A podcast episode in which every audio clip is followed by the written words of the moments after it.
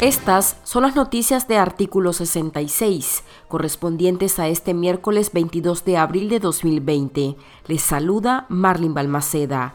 Gracias por escucharnos. La página web de la sancionada policía orteguista y la del Instituto Nicaragüense de Seguridad Social INS quedaron fuera de línea la mañana de este miércoles, por lo que parece ser un ataque electrónico que por ahora ha sido reivindicado por la plataforma de hackers mundiales conocida como Anonymous. La Policía Nacional de Nicaragua ha sido sacada de línea. No toleraremos las muertes de más personas inocentes, fue el mensaje que dejaron a la la institución al servicio del régimen de Daniel Ortega y Rosario Murillo. Desde el 20 de abril habían emitido una advertencia de que actuarían contra los servidores del gobierno. Más tarde, el mismo perfil identificado en Twitter como Lorian Sinaro anunció la caída de la página web del estatal Canal 6 y antes había informado sobre el boicot contra el sitio de la Dirección General de Ingresos, con los cuales sumarían cuatro portales electrónicos tumbados este 22 de abril. Canal 6 de Nicaragua ha sido sacado de línea. El poder de la gente fue el mensaje que en esta ocasión plasmaron. Tras el ataque policial a pobladores de la comunidad de Esquipulas en Moyogalpa el 19 de abril, Anonymous escribió su primera sentencia. Saludos gobierno nicaragüense, somos Anonymous, ya hemos jodido sus sistemas hace algunos años, parece que no has aprendido la lección, deberíamos derribarte de nuevo, esperanos, advertencia que nuevamente cumplieron.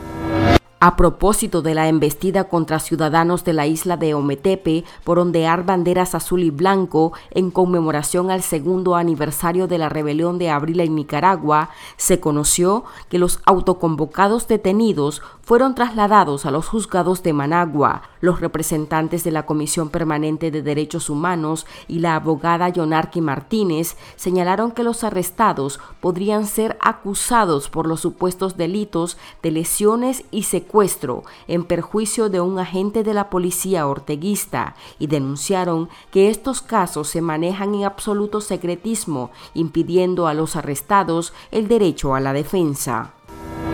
En otro orden, el Ministerio de Salud de Nicaragua, en su acostumbrado comunicado de dos minutos a los medios de propaganda del régimen, aseguró que en el país solo se mantiene activo un caso de coronavirus que corresponde a un señor de 58 años, quien está delicado pero estable. En su recuento, la institución no da cuenta sobre dos personas que se contagiaron en un proyecto de construcción en este país. En declaraciones al diario La Prensa, la presidenta de la Cámara de la Construcción en Nicaragua, Leslie Martínez, confirmó la existencia de estos pacientes, quienes dice están siendo atendidos en el sector público y mencionó que la empresa constructora no está agremiada a la Cámara que ella dirige.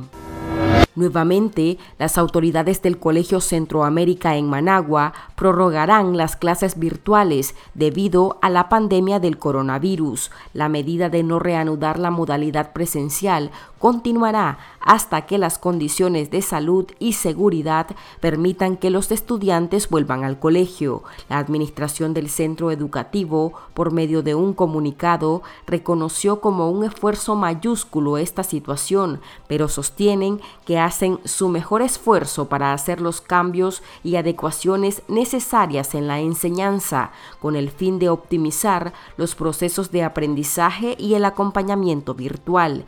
Institutos como el Salesiano de Masaya e inclusive el Colegio Alemán Nicaragüense, donde estudian los nietos de los dictadores Daniel Ortega y Rosario Murillo, apostaron por esta modalidad, pero el régimen orteguista se rehúsa a implementar este mecanismo en los centros de educación pública, donde los estudiantes han continuado con las clases presenciales, exponiéndose a posibles contagios.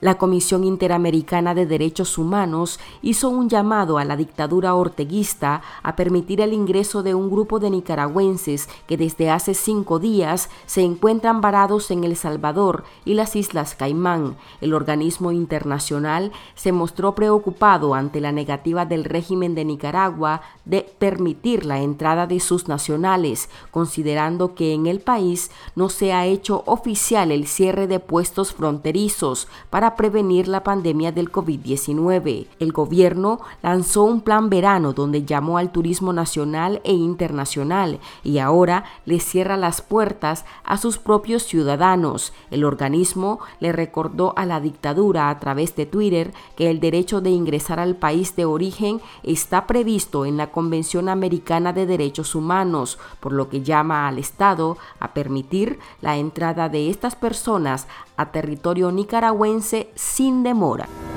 Estas han sido las noticias de artículo 66. Para ampliar esta y otras informaciones, visite nuestro sitio web www.articulo66.com. Síganos en Facebook, Twitter e Instagram y suscríbase a nuestro canal de YouTube. Les informó Marlin Balmaceda.